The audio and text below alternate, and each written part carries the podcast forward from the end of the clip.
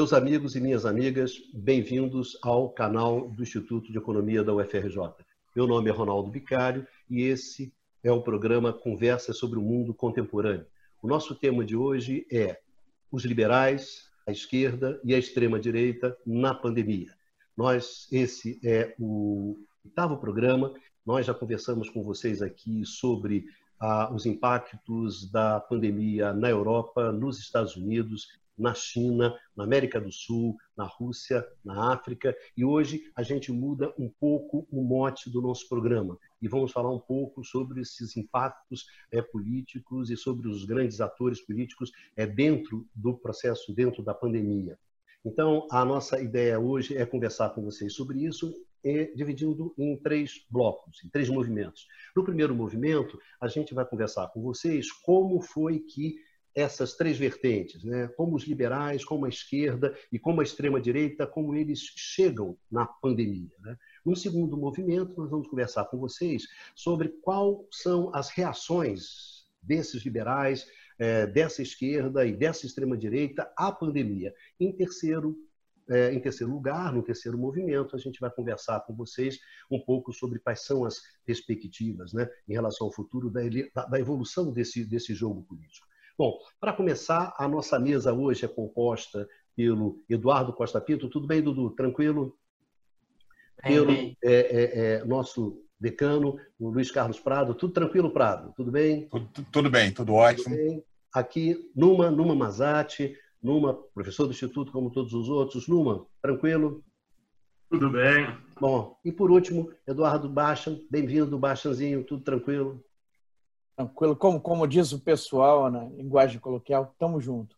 Tamo junto, né? Tamo nessa. Bom, então já rolando a bola nessa nossa, nesse nosso gramado aqui, começar com Prado. Prado, começando com você, é, como é que os liberais eles chegam na pandemia, né? É, eu acho que interessante é chamar a atenção é, dessas grandes transformações que já estavam ocorrendo desde a crise de é, 2008 é, que é a primeira grande crise que se tem é, do, do chamado neoliberalismo. Né? neoliberalismo é, é, um conceito sempre muito complicado. O Felipe Mirovski dizia que o neoliberalismo é um movimento que não ousa dizer seu nome. Eu, em geral, prefiro usar, inclusive, o plural, neoliberalismos, porque ele, ele é muito mais é, um movimento do que propriamente uma, é, uma teoria fechada, é, harmônica. Então, é, a 2008 marca pela primeira vez é, uma crise que afeta não a periferia, é, como aconteceu na década de 90, é, mas principalmente o, o, núcleo do capitalismo é, internacional. E a, a Desde então, essa onda uh, da, que, que foi puxada, inicia nos Estados Unidos em, em 2008, alcança a Europa principalmente em 2009, 2010 e chega aqui a nós na, na, na, América do Sul, na América Latina, com a redução do preço das commodities em 2014.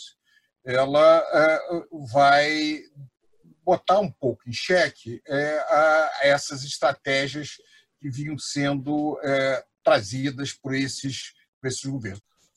É, eu gostaria de perguntar, Luma, é, por exemplo, o que caracteriza, o que caracterizou, pelo menos nas últimas duas décadas, é o seguinte: por exemplo, você, a experiência que você tinha da esquerda mais bem sucedida era na América Latina, né? ao longo de 2000 até 2010. Quando é, você tem a crise de 2008, uma série de questões, problemas com as commodities, quer dizer, é, é, essa força da esquerda na América Latina ela vai, ela vai se reduzindo. Mas, em compensação, você tem um crescimento da esquerda também, ou no Partido Democrata americano, né? sei lá, representado por duas figuras, eu diria. Uma, a do Sanders, né? no, no, no Partido Democrata dos Estados Unidos, e a outra do Corbyn, no Partido Trabalhista é, é, é, inglês. Né? Então, eu te perguntar um pouquinho, quer dizer, é, como é que foi essa, como é que essa esquerda ela chega, ela chega na pandemia? Um, Micalho, é, uma pergunta difícil, porque é, falando da, da, esquerda, de fato, a gente tem diferentes problemáticas que você colocar em função da uh, história de cada país, em função de, da própria história de cada movimento de esquerda, né? Mas o que a gente pode dizer, de fato, que olhando da América Latina, de uma perspectiva uh, latino-americana, nos anos 2000, a América Latina apareceu para muitos como uh, uma espécie de laboratório da esquerda, de uma renovação da esquerda a nível internacional, porque justamente a questão da identidade da esquerda na, na Europa, por exemplo, se colocou uh, se, se, colocava de forma cada vez mais complexa. Uh, a esquerda, como sempre, depende do, da definição que você vai dar o termo de esquerda, mas no meu entendimento, a esquerda e os movimentos de esquerda, quer seja a sua natureza, são uh, associados a uma preocupação para melhorar a situação social, a uh, situação econômica da maior parte da população. Ou seja, eles defendem os interesses da maior parte da população, em particular das uh, classes mais uh, desfavorecidas do ponto de vista socioeconômico. Tá? E no caso da, da Europa, é claro que a esquerda institucional perdeu muito terreno. Tá? Ela, uh, nessa questão, assim, nessa preocupação em relação às classes sociais mais desfavorecidas. Por quê? Porque a gente observa que, do ponto de vista econômico, bom, somos economistas, então a gente olha muito esse lado. Do ponto de vista econômico, os partidos, eh, vamos dizer, da esquerda institucionais, que seja eh, o Partido Socialista na França, o SPD na Alemanha, os diferentes partidos de centro-esquerda que se, que se sucederam na, na Itália, os um, trabalhistas na Inglaterra, todos fizeram, todos esses partidos, a partir da década de 80, fizeram uma guinada para a direita nos seus programas econômicos. Tá? Basicamente, se houve uma convergência para a direita dos uh, programas econômicos desses partidos. Tá? Uh, no sentido de um recuo do Estado, e nesse, ah, com apoio a movimentos, a ondas de privatizações, no sentido de um recuo dos direitos trabalhistas, no sentido de um uh, recuo, de uma limitação dada às transferências sociais, uh, etc. A lista é longa. Então, nesse contexto, de fato, há uma espécie de, vamos dizer, degenerescência do que deveria ser o coração das preocupações da esquerda, ou seja, a melhoria na distribuição de renda, a preocupação em relação aos mais fracos na sociedade, e houve uma concentração da esquerda em temas muito específicos, ligados mais aos costumes, que obviamente são fundamentais, mas que passaram a ocupar um espaço quase um espaço quase inteiro da institucionalidade da esquerda. Tá? E nesse sentido, na, na, na América Latina, que seja, assim, nas suas variedades, os movimentos, essa onda da esquerda da América Latina, ela pareceu dar, uma, dar um novo, um novo rumo à esquerda, com melhoria significativa na distribuição de renda observada em muitos países, com um dinamismo regional, assim, uma espécie de, uh, inclusive envolvendo uh, vamos dizer, uma integração da, uh, regional uh, em muitas questões né, de desenvolvimento, mas também questões ligados, ligadas à, defesa, muitos assuntos, né, não só assuntos econômicos.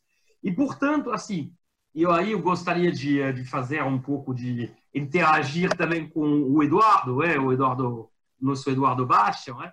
eu acho que essa, e muito difícil para nós aqui na América Latina, porque havia uma esperança enorme a América Latina tinha virado o lugar dessa esperança e, no final das contas, a situação atual é muito complicada. Aí, bom, com o Eduardo, gostaria de ver um pouco, de saber um pouco o que ele, o que ele acha justamente sobre a parte que você uh, evocou, uh, Bicalho, a parte do, uh, do Sanders e do, uh, e do Corbyn, que apesar de tudo, no final das contas, foram derrotados recentemente, vamos dizer, nos próprios partidos.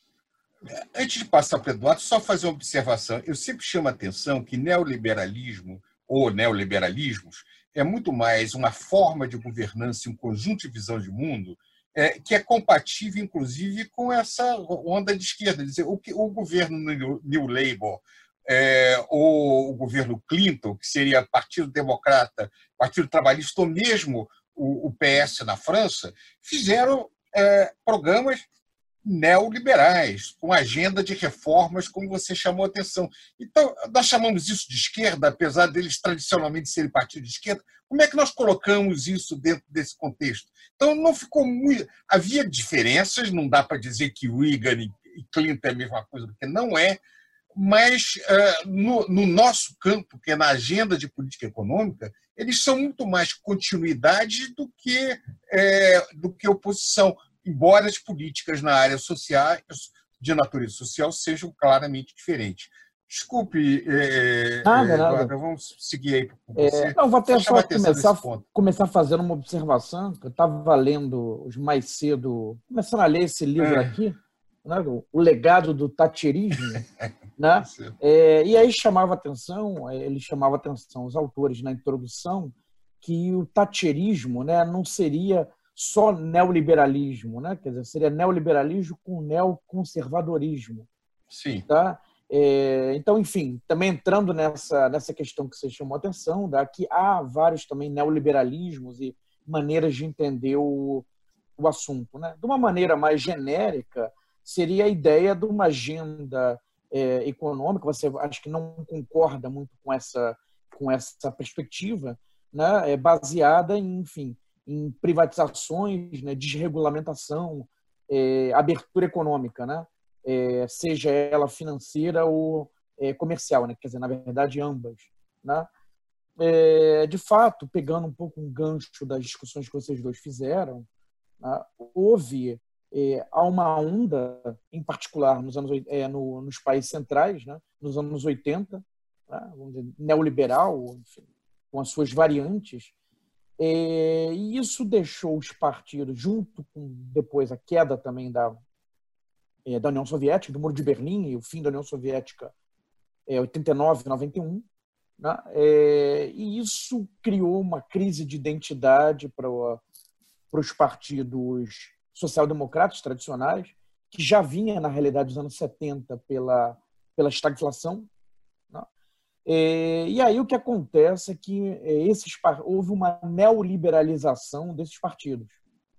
Né? O Partido Trabalhista, vem com o New Labour, é, o Partido Socialista Francês, o Partido Social Democrata Alemão, tá?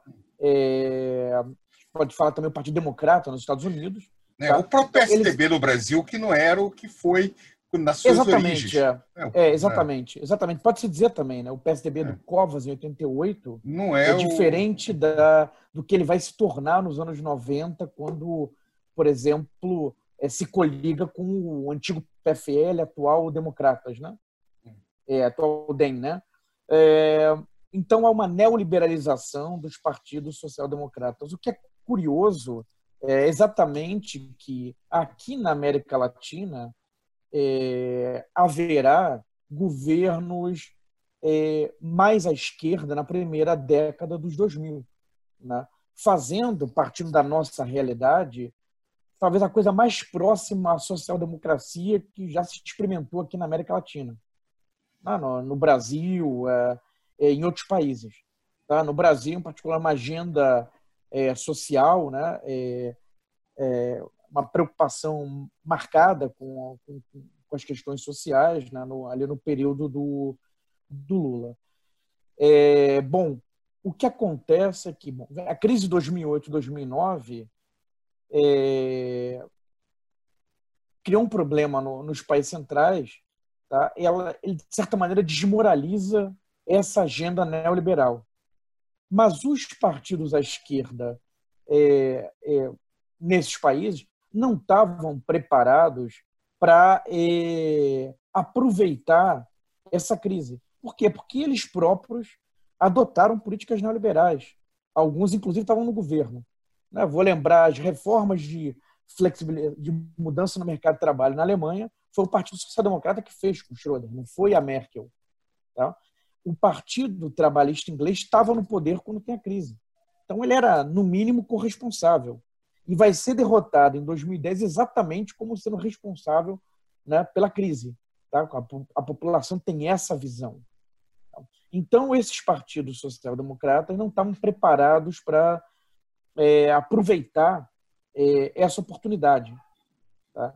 É, e aí, de certa, de certa maneira, né, é, e com os efeitos da crise de desemprego e enfim as dificuldades que, é, que se seguiram, a extrema direita vai um pouco é, é, ascender né, aproveitando essas energias que foram liberadas, é, que foram liberadas é, com esses descontentamentos. Né? Isso pensando muito nos países, é, nos países centrais.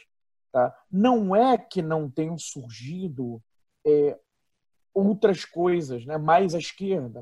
Nos Estados Unidos tem o Occupy Wall Street, né, a própria dentro do Partido Trabalhista, né, a ascensão do Corbyn um pouco mais adiante, né, seria um retorno ao, ao velho ao velho trabalhismo. Mas aí bate no problema, e no próprio Estados Unidos, o Bernie Sanders, um candidato nos Estados Unidos, é, é, declaradamente, assumidamente social-democrata, com chances de ter indicação do Partido Democrata, é uma coisa nova, surpreendente.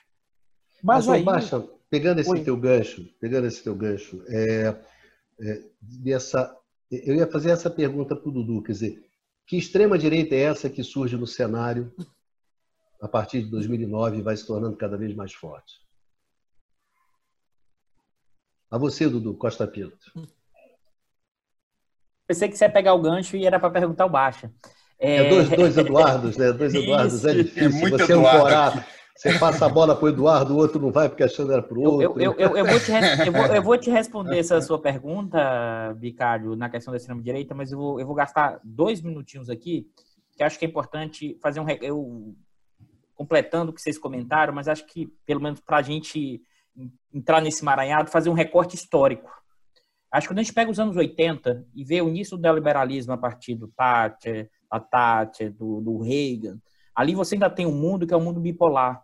Ali você ainda tem um mundo neoliberalismo na economia, mas tem uma questão dos costumes. Tanto é que a extrema-direita norte-americana, essa que é a base para a extrema-direita atual, está lá apoiando o, o Reagan.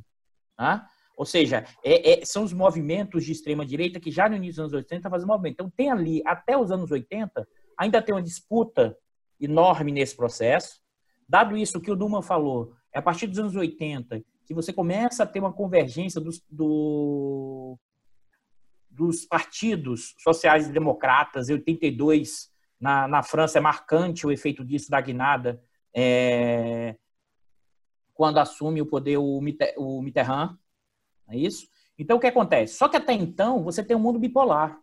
Até então, você ainda tem o comunismo. Você não tinha ainda claro que em 89 tudo ia ruir. Não tinham sinais claros que o bloco é, socialista, comunista, estava ruindo. Você tinha um avanço na liberalismo, diga abaixo. Observação, Dudu. O Mitterrand, ele assume, né? É, é a vitória do Partido Socialista na França. Ele inicia com uma agenda, vamos dizer, mais heterodoxa, e aí ele muda completamente e começa a incorporar políticas neoliberais. Né? E essa, digamos, capitulação do Mitterrand, simbolicamente, é muito importante. Isso, mas o ponto, o ponto aí da questão do neoliberalismo, ele está muito ainda amarrado na questão econômica. Porque eu acho que é pensar a esquerda, eu concordo, Numa, no plano econômico, é pensar como a questão do Estado, como a questão distributiva, mas é também pensar a questão do progresso no sentido dos costumes. A gente não pode colocar isso fora da agenda. A questão é que os liberais também pensam essa questão do progresso no campo, os neoliberais no campo dos valores, mas são na questão econômica, não estão preocupados na forma de atuação para andar de baixo. E por que eu estou falando isso? Porque até então, até os 80, não tinha isso claro.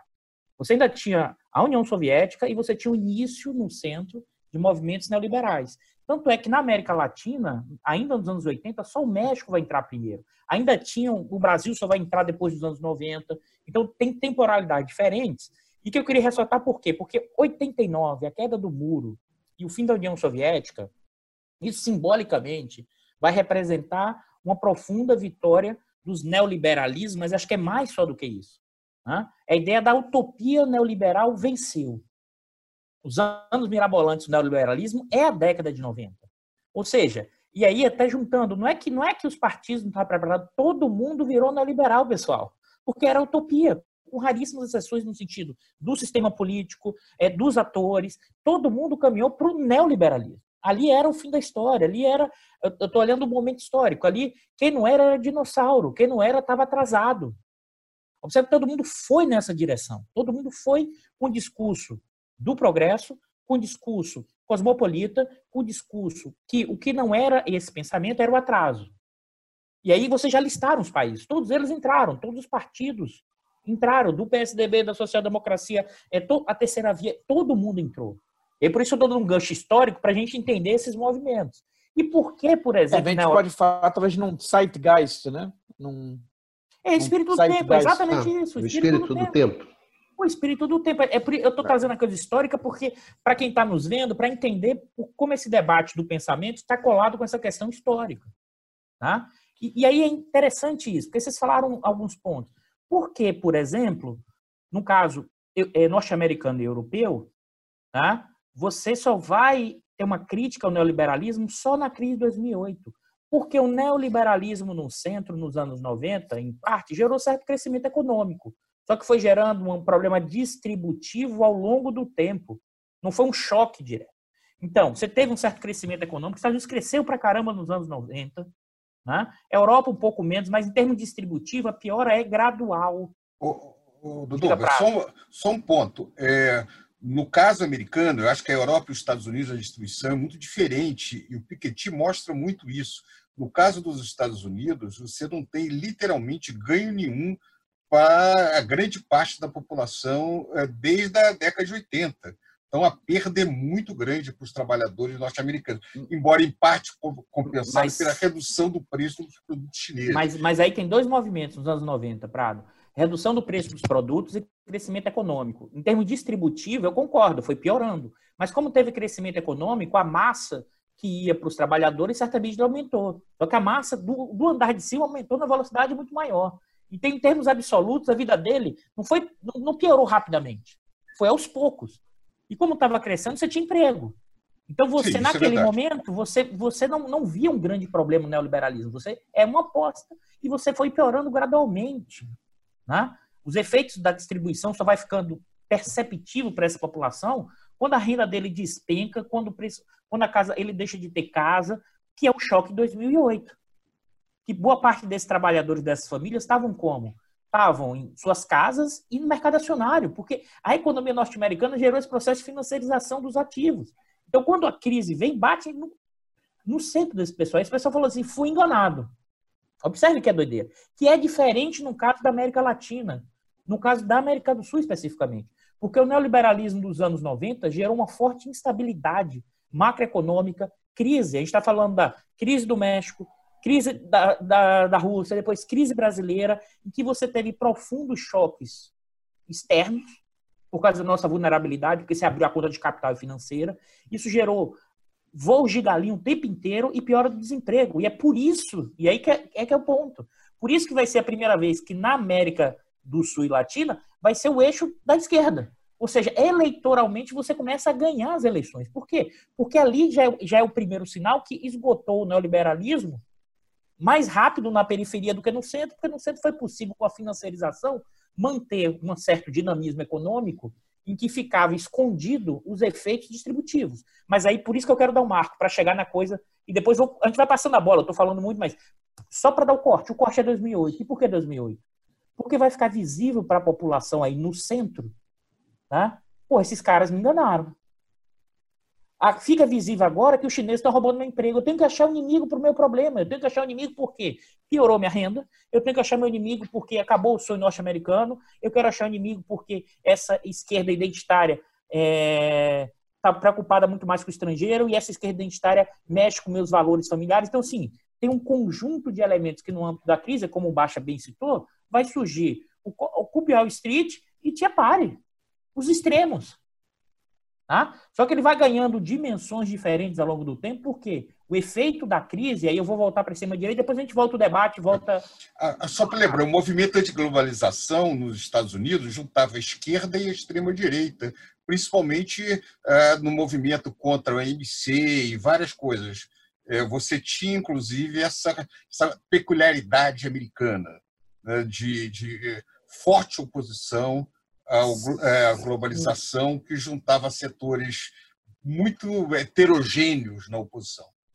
E, e é, é nessa observação. Fala, baixa. Fala, oi. É que Não, muita falar. gente à esquerda ficou otimista quando tem a crise de 2008 2009, né?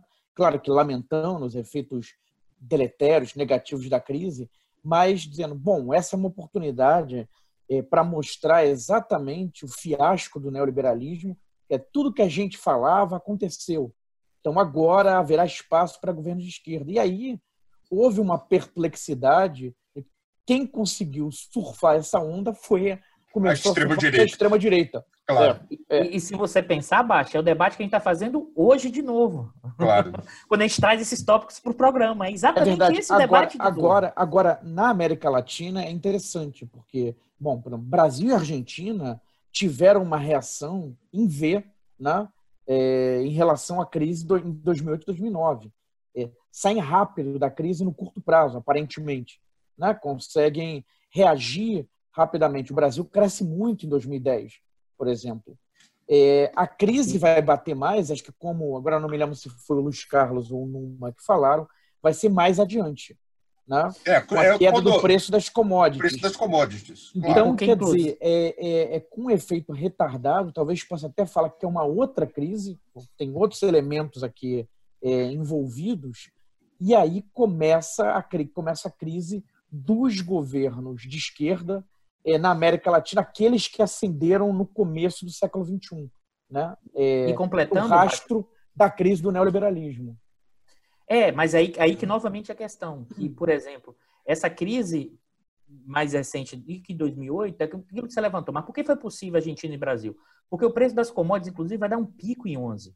Ele cai, a China, cai a China, e é um novo ator. A China nesse... recupera rápido, puxa, o tipo dessas commodities cai mais rapidamente, se recupera e esses países vão junto, né? Só que para mim não é uma outra crise, é a mesma crise. É a crise Sim, mas olha só, mas eu só queria... Não, isso, não, isso é discutível. Isso é, eu só queria é voltar para minha, só voltar para minha pergunta. Eu não respondi, né, colocar... Desculpa, eu não respondi é, sua pergunta. Exatamente. Você observou que você não... Né, eu, eu não respondi, eu sei. É, o, o prazo aí... no início, eu pedi para ele falar sobre os liberais, ele falou sobre os liberais, sobre a esquerda. Ninguém presta atenção no âncora. É uma coisa impressionante. Ou um é... Então, ruim. A vida de âncora é difícil, Bicalho. Eu vou falar em dois... Eu vou falar em eu acho que é você que tem que falar, então. Você é, que tem que, ser mais falar. rigoroso, né? Tem que ser mais rigoroso. Eu vou falar, então você responde. Você responde. Eu vou não, te responder. Não, deixa, deixa o Dudu acabar. Vai lá, falar. Vai, Dudu. Eu vou te responder. Eu vou, eu vou marcar meu tempo. Eu vou responder em dois minutos. Então, o que é que significa? Com essa crise econômica profunda no centro, isso vai abrir a possibilidade de elementos da extrema direita colocar uma proposta na mesa e ganhar parte dessa popularidade de uma população que, no seu espírito do tempo, enxerga tudo que está aí como elite, como a manutenção da ordem. Porque o partido muda, um, no caso norte-americano, vai para um lado, vai para o outro, minha condição de vida continua piorando. E essa extrema-direita, e aí você pode pensar o Trump e outros atores nesse, nessa situação, é, ela, a minha visão, ela tem uma origem na chamada extrema-direita é, norte-americana dos anos 20, tá? que foi, em certa medida, perdeu força depois do, do Roosevelt, é, e por quê? Essa extrema-direita norte-americana tem a ideia do comunitarismo de direita. É a ideia de Estado pequeno e mercado maior, mas não é o mercado controlando. Né? São os valores controlando. Não por acaso, esse pensamento que vai percorrer os Estados Unidos de uma forma, vamos dizer assim, limitada, ganha força nos anos 80. Né? Se você olhar o Reagan, no apoio dessa extrema-direita, é nessa linha. É uma extrema-direita que é a ideia de comunitarismo e de valores. Ou seja, a origem da sociedade tem que ser pautada pela família ocidental cristã.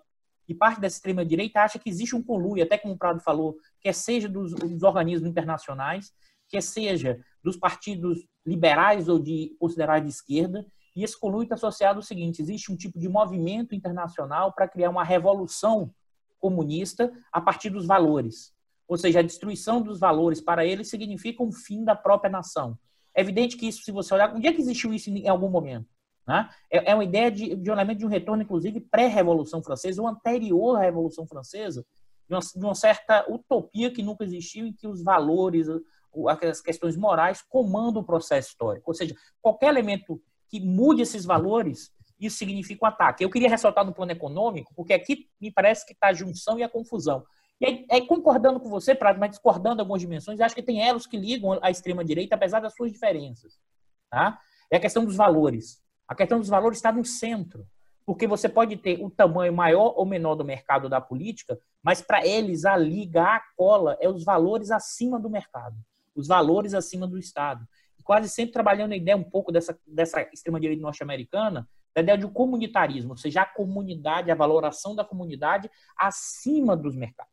Não por acaso, os libertários, também indicação do Prado, do livro que o Prado me passou há uns quase dois anos atrás, eles têm um embate profundo, profundo, né, com essa extrema-direita. Profundo. Eles estão em guerra constante. É, e aí, é, o, o grupo de Hayek e a extrema-direita são inimigos.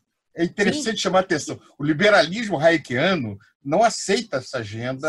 É, é, E, e aí uma coisa. Eu vou fazer só um ponto para passar para você e baixa. Só que tem hum. particularidades. Eu acho que a exceção é a extrema direita brasileira.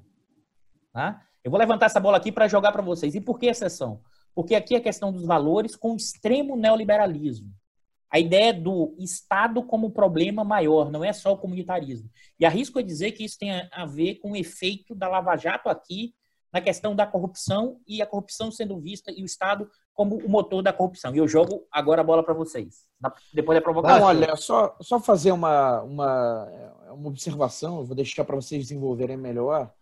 É que eu não sei até que ponto né, o, o exemplo, o exemplo norte-americano não é idiosincrático, né? no, no sentido que, por exemplo, essa questão da religião é muito forte nos Estados Unidos, a coisa do comunitarismo é muito forte nos Estados Unidos. Não sei se, por exemplo, no caso dos países europeus, isso está tão presente. Né? É, em particular, religião. Né? Nesse sentido, o Brasil pode estar tá se tornando mais parecido com os Estados Unidos, né? com o crescimento do, do movimento, enfim, dos pentecostais, neopentecostais, tá? mas eu não sei se isso vale para.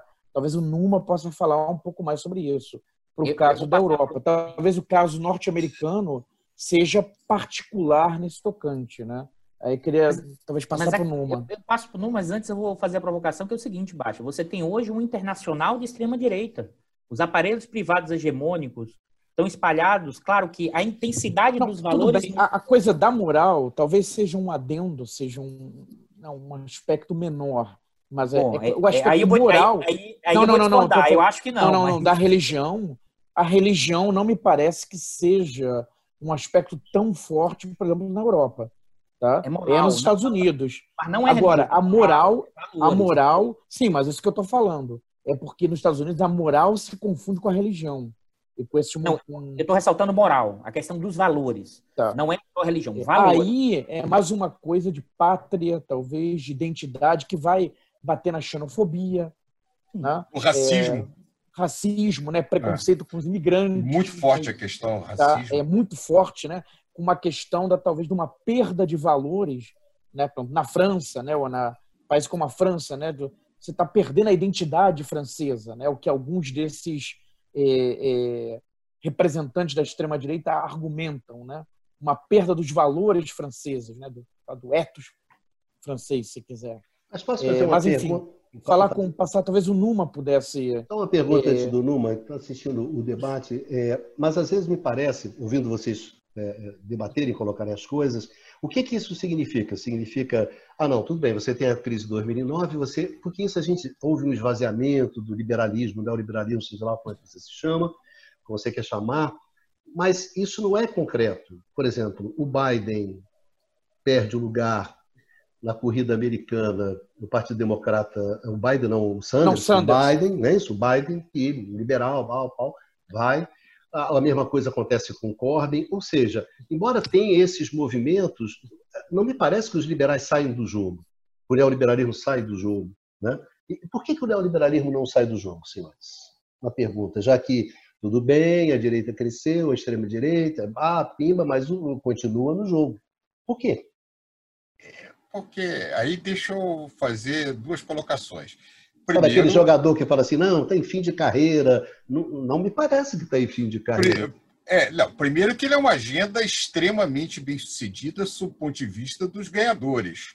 Ou seja, é, não apenas do, do mercado financeiro, mas num processo que você tem de concentração de grandes empresas da área dinâmica do mundo contemporâneo, que é justamente a, a economia de plataforma, é, alguns segmentos de alta tecnologia. Você tem um processo de fusão e aquisição gigantesco no mundo contemporâneo. Você tem um processo de concentração, você tem ganhos muito grandes de alguns setores é, tanto pela parte é, industrial como pela parte é, dessa, dessa, dessas novas empresas da economia de plataforma e do setor financeiro, que continua é, aumentando a acumulação de capital. Eu não acho que esse pessoal vá ceder com facilidade é, como não ocorreu no passado. Quer dizer, o que levou à exceção da, da social-democracia foi o fato, foram as guerras mundiais. É, social-democracia não surge num vácuo, ela surge com a ameaça pesada que tinha o avanço da União Soviética no pós-guerra, com a Guerra Fria, com, com a necessidade de fazer concessão para o movimento dos trabalhadores, é, e que depois da década de 90, com o fim do, do socialismo real, fim do comunismo, essa ameaça não existe mais. Dizer, eu não consigo imaginar deixar é, a, a, crise que aconteceu em alguns países, a desorganização que aconteceu econômica de alguns países, sem ninguém fosse recorrer, é, ajudar, é, no clima, no período da Guerra Fria, porque você poderia ter uma revolução socialista, marxista, alguma coisa do gênero. Esse risco não tem mais no mundo contemporâneo. Então, a agenda da é, neoliberal ela é muito atrativa para os seus ganhadores. E tem parcelas razoáveis das pessoas mais educadas, principalmente dos países industriais avançados, que vem ganhando também.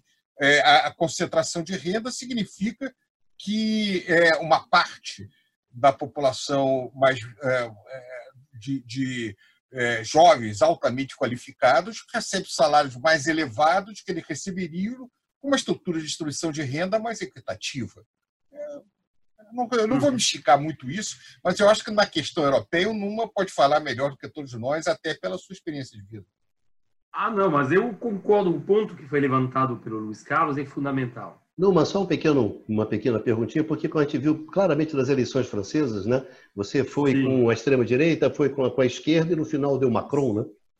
Sim, sim, é, mas eu, exatamente. Mas o, o, ponto que ele levantou o Luiz Carlos é fundamental, que é o ponto, a existência da social-democracia como uh, um elemento, vamos dizer, político gerenciador dos países. E tem que lembrar também que uh, quando a gente, o que me interessa no fundo na, nesse período que, é, que vai de 45 uh, até o final dos anos 70, a, a chamada Idade de Ouro do capitalismo, que foi um período onde são montados os estados de bem-estar social nos países da, uh, dos países centrais, Europa, América do Norte. No, na periferia, você tem o desenvolvimentismo, que aí não necessariamente é associado há uh, uma eh, há políticas de distribuição de renda tão eficientes, aí vai depender das regiões. Claramente vai ser o caso no, na, na Ásia, no caso da América Latina, por, por questões, vamos dizer, uh, de ordem um, específica da região, e aí tem a questão da geopolítica. Bom, basicamente, no caso da Ásia, no Japão, na Coreia do Norte, não, na Coreia do Sul, Taiwan, são regiões de contenção do avanço do comunismo. Então, na mesma forma que na Europa você vai ter a contenção do comunismo na Europa Ocidental, que vai ser apoiado pelos Estados Unidos, em ambos os casos, como você tem a pressão comunista, que é muito forte, você vai ter, você não pode se dar o luxo de, uh, de adotar, por exemplo, o neoliberalismo. Você, pelo contrário, tem que adotar políticas de distribuição de renda, você tem que deixar a população feliz. Para evitar que os movimentos uh, socialistas, os partidos comunistas, que eu lembro eram muito fortes na Europa Ocidental, particularmente na Itália, na França, uh, se se tornem hegemônicos. E aí que os países passem simplesmente do outro lado da, da Guerra Fria. Então, nessas regiões de, de contenção do comunismo, é óbvio que você tinha, eh, você tinha que eh, usar, desenvolver estados de bem-estar social, políticas distributivas. Infelizmente, para nós da América Latina, vou tirando o exemplo da, da, de Cuba, a América Latina não era uma zona de containment do comunismo. Vamos dizer, de baixa, era uma zona, como na época era chamado, de baixa intensidade. E como sempre foi, aqui você sempre teve uma influência fortíssima dos Estados Unidos, pelo menos desde o início da, do século XX, e o, uh, uh, o backyard né, dos, dos Estados Unidos, da América Latina. Então, em vez, em vez de ter um plano Marshall, você teve uh, como que era, Eduardo? A... Aliança para o Progresso. A, Mas a Aliança, para o Progresso, é muito, foi muito que diferente. Era o programinho é, é, claro, desse tamanho, ou seja... E foi não, depois de Cuba, a Aliança para o Progresso. De patrocinar, de apoiar, uh, vamos dizer, regimes uh, econômicos e regimes políticos que uh, sejam guiados pela melhoria da situação da população, pelo contrário, os Estados Unidos aqui vão apoiar ditaduras, que é uma outra forma de controle, já que você tem uma estrutura social muito desequilibrada. Bom, isso vai durar, como por acaso, até o início dos anos 80, até o momento onde enfraquece tanto a União Soviética e não aparece. Porque a União Soviética ela era perigosa por duas razões. Ela é perigosa como, obviamente, elemento geopolítico, a gente já falou isso, disso em programa passado, mas também como um modelo alternativo com o fim da União Soviética, e na verdade com a, a, vamos dizer, a estagnação, a crise que atinge a União Soviética no final dos anos, no final dos anos 70 e ao longo dos 80, se deixa de ter como uma, um modelo alternativo. E, na verdade, tem que pensar esse período de 30 anos da Idade de Ouro como uma espécie de parêntese. Nunca tinha tido isso antes, tirando umas poucas experiências social-democratas nos países escandinavos nos anos 30, é né? basicamente isso, e só. Ah, só. Então, aí um, um parênteses na, na história de 250 anos do capitalismo, se você pega o, o início da Revolução Industrial como o início do capitalismo, teve 30 anos onde houve, pelo menos nos países industrializados, algo que se chamaria estado de bem-estar social, sentido forte da palavra. E desde então, de fato, vem sendo atacado. E depois não quero me estender muito, mas uma questão fundamental, para mim a grande pergunta para para assim sobre esse enfraquecimento da esquerda e entender por que lá no final dos anos 70 e no início dos anos 80, por que a população assim o, o povo, entre aspas, e a classe média trabalhadora, ou seja, tudo que não faz parte da elite, todas as pessoas que precisam trabalhar para manter seu padrão de vida, para sobreviver, porque, diabo, essa massa de gente que representa a maioria da população, porque a maioria dessas pessoas começaram a aceitar um recuo dos seus direitos sociais, começaram a aceitar.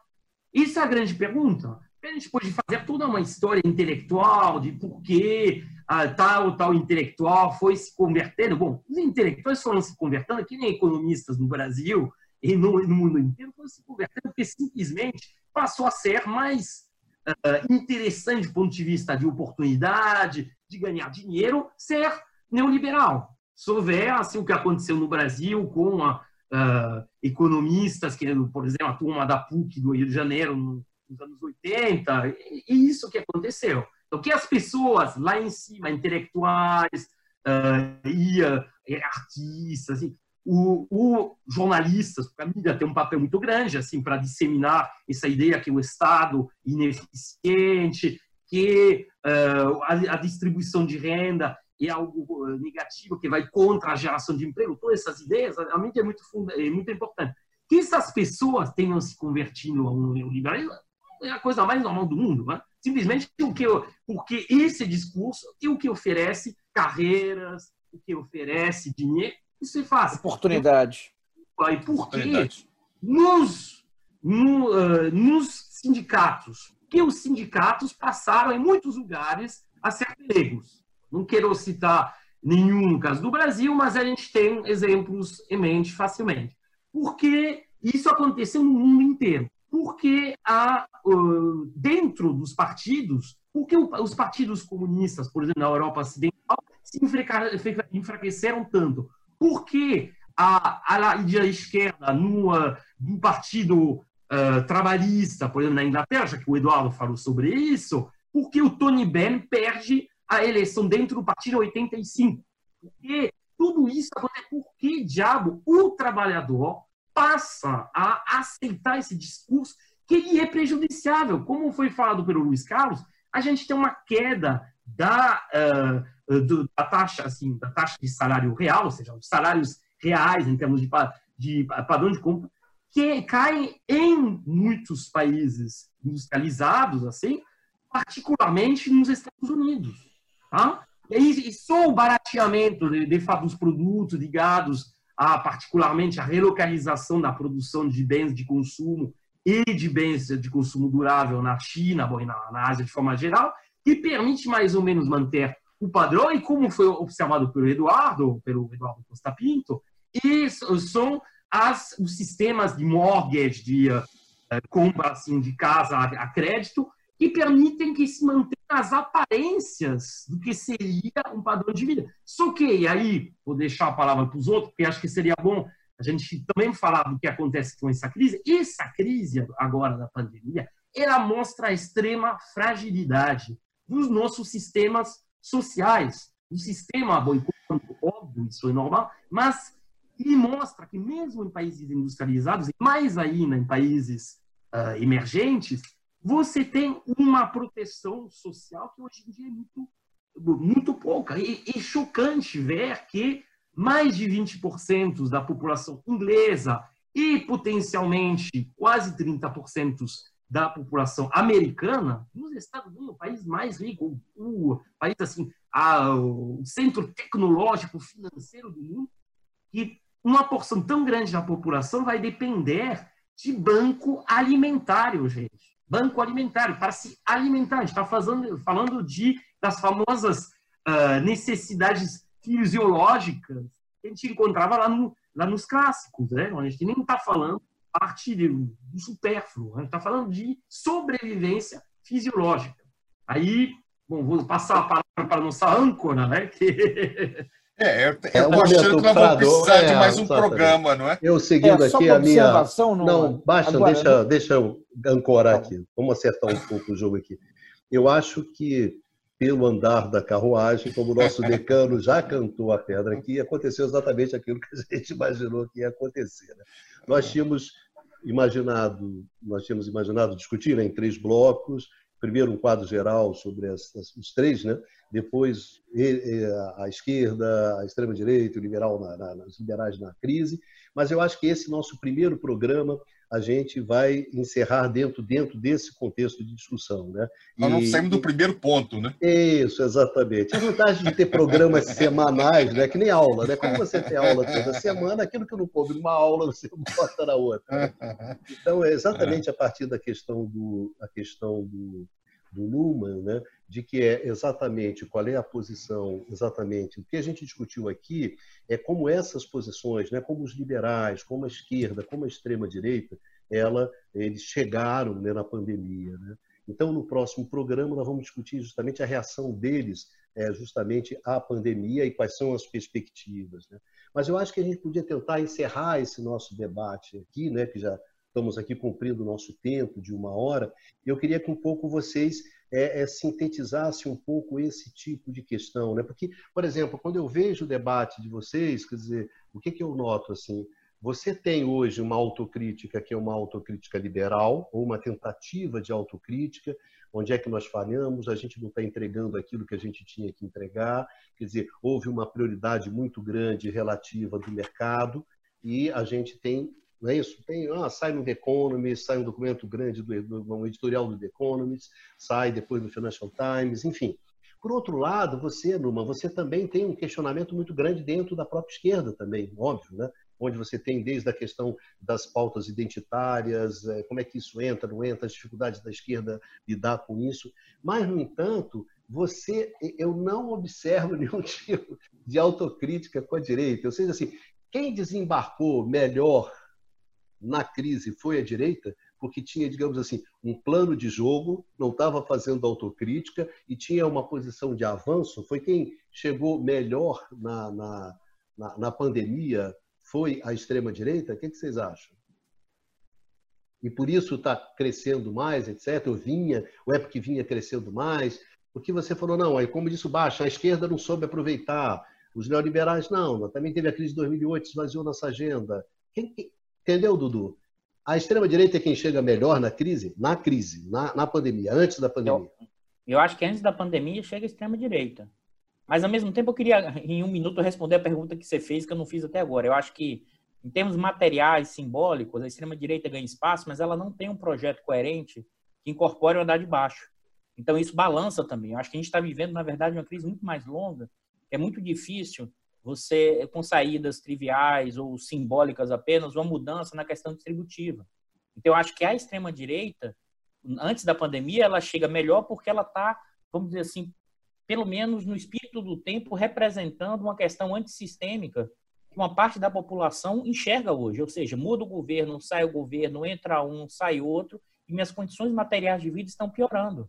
Ou seja, um andar de cima 1% mais rico, ficando cada vez mais rico e eu me ferrando. Isso no centro ganha uma dimensão enorme, porque essa população do centro, você pensar Estados Unidos e Europa, sempre incorporou fortemente o andar de baixo e sempre criou a ideia de uma unidade nacional a partir da questão econômica. E quando isso racha, a extrema-direita aparece com essa dimensão dos valores, mas ainda não entregou a questão distributiva.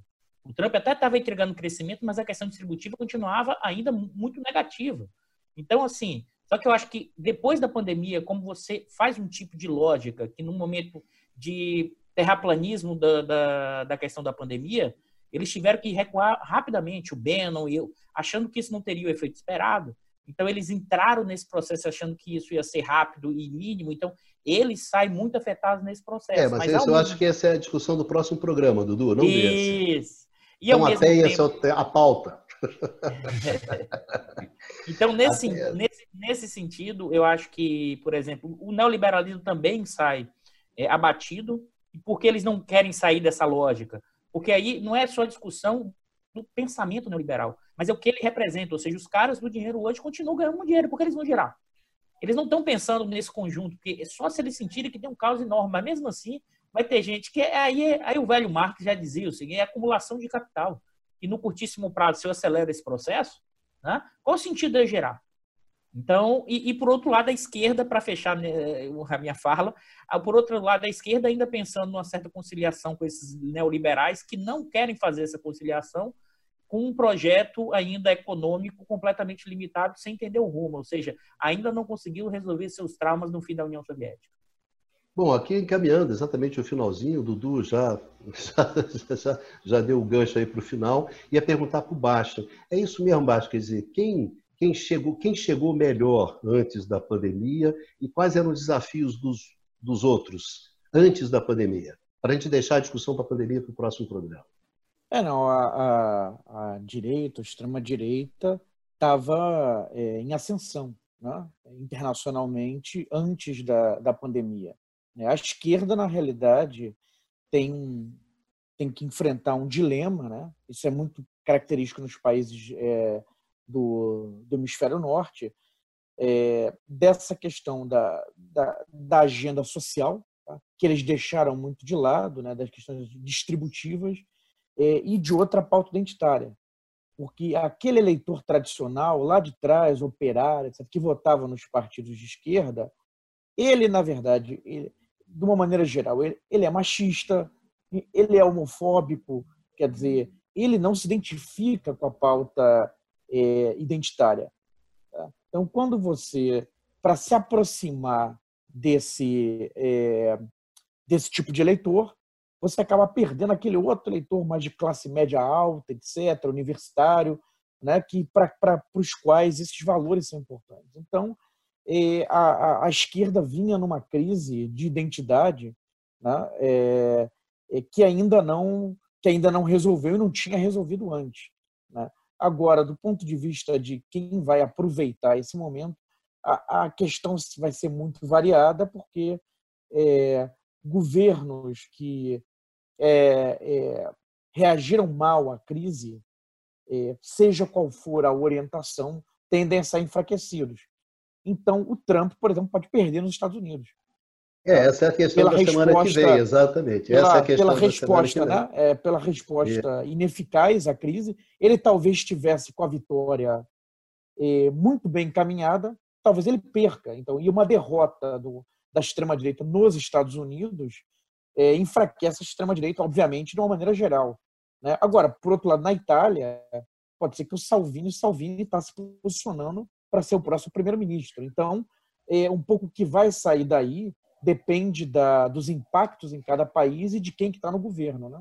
É, esse é o tema que a gente vai discutir exatamente na semana que vem, semana aprofundar que vem. essa discussão que é justamente como cada segmento desse né, reagiu à crise, quais propostas, quais foram as tensões que você colocou e, evidentemente, quais vão ser as perspectivas. Né? Agora, de uma maneira geral, a esquerda não tem uma agenda, né? Ela não, não, ela não chegou, ela, ela, ela, não ela tem já, uma agenda. Ela é. já estava antes da, da crise, ela já estava sem agenda. É, e uma outra coisa, numa, é, com um processo de desindustrialização em vários países, com uma menor importância é, setor é industrial, enfraquecimento né, do, do sindicato. Exato, então, exatamente. aquele núcleo básico lá de trás da, dos partidos social-democratas também está se diluindo. Isso, um problema Coloca um novo né? desafio, ainda mais com uma nova rodada de automação com a inteligência artificial, né, que se espera nas próximas décadas. Né? Isso, sem dúvida. Que enfraquecia bastante a base, né? a base da Isso. esquerda. Tradicional, né?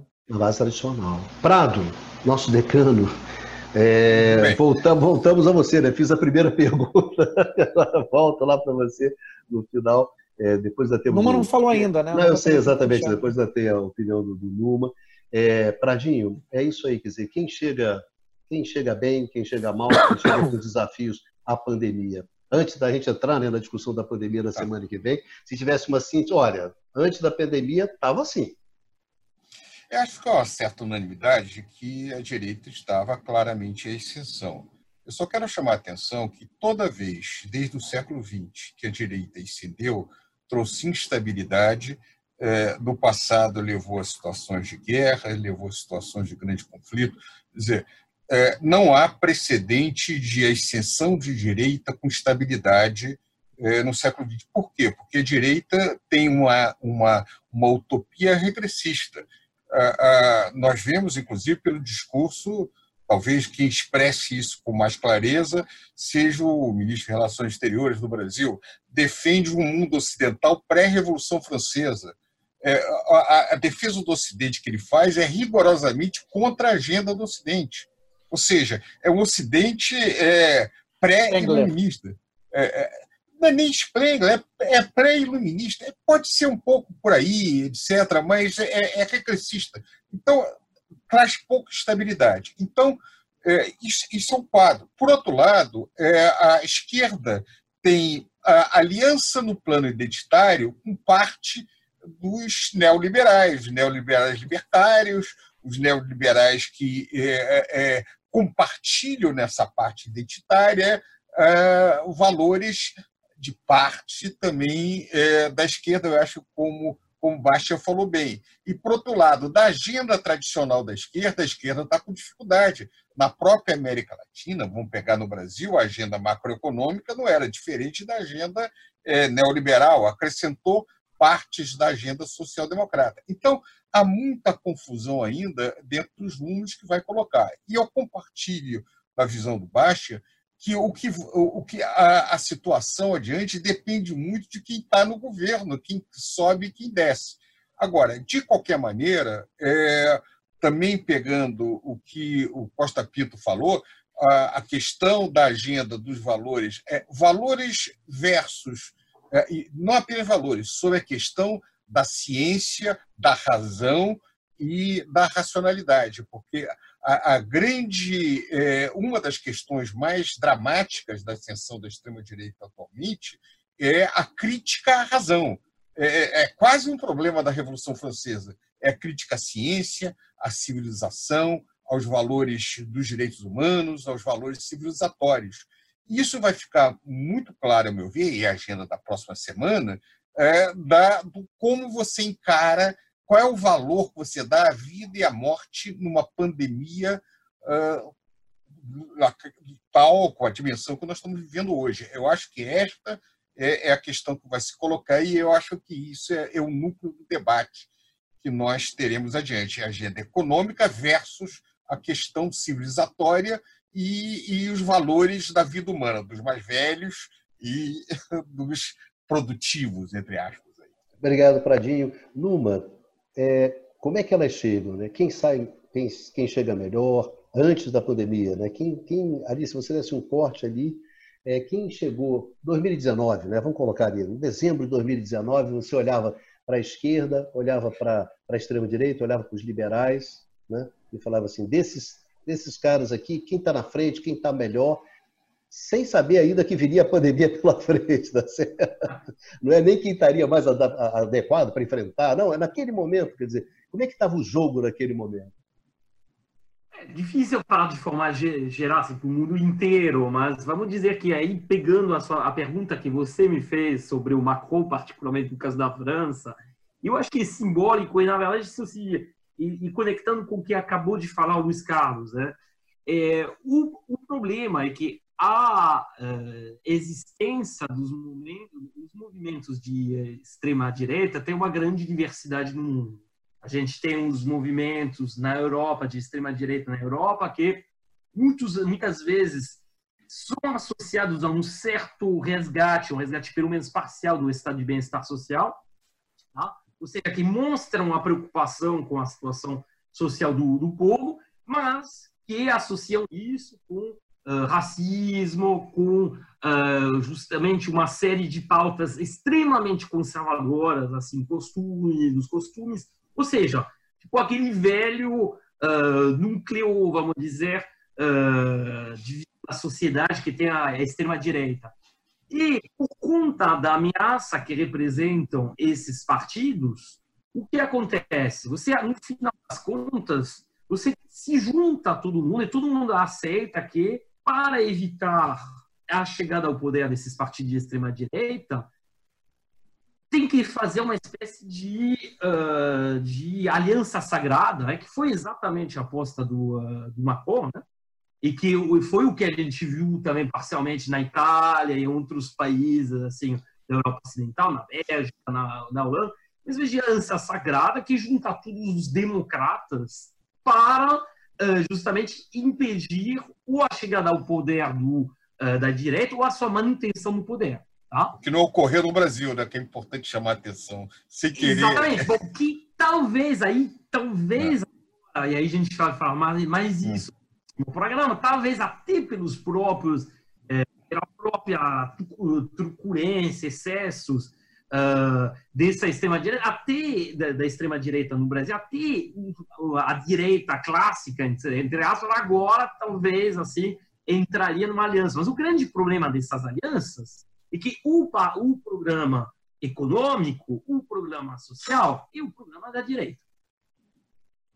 Tá? E, o, e a gente vê, se você entrar, em uma parte uh, do centro-esquerda que começa a dizer, não, não assim, para impedir a chegada do, uh, dos, um, uh, como se chama, da extrema-direita, vamos aceitar que o programa, o núcleo do programa social econômico, o programa da direita, pronto. E o que aconteceu na Europa? Porque na Europa, o Partido Socialista, por exemplo, na França, vamos pegar o caso da França, o Partido Socialista, na última eleição, teve um candidato que tentou voltar as origens do Partido Socialista. Uma, exatamente, uma preocupação com o povo, um programa claramente uh, defendendo uh, o estado de bem-estar social, defendendo a reestatização de determinadas atividades uh, essenciais, bens públicos. Bom, esse, esse candidato foi completamente esvaziado. O próprio partido dele acabou, assim, quando você olha os quadros, migrando para o Macron, que foi o que fez a, essa análise do, do, da cruzada junta.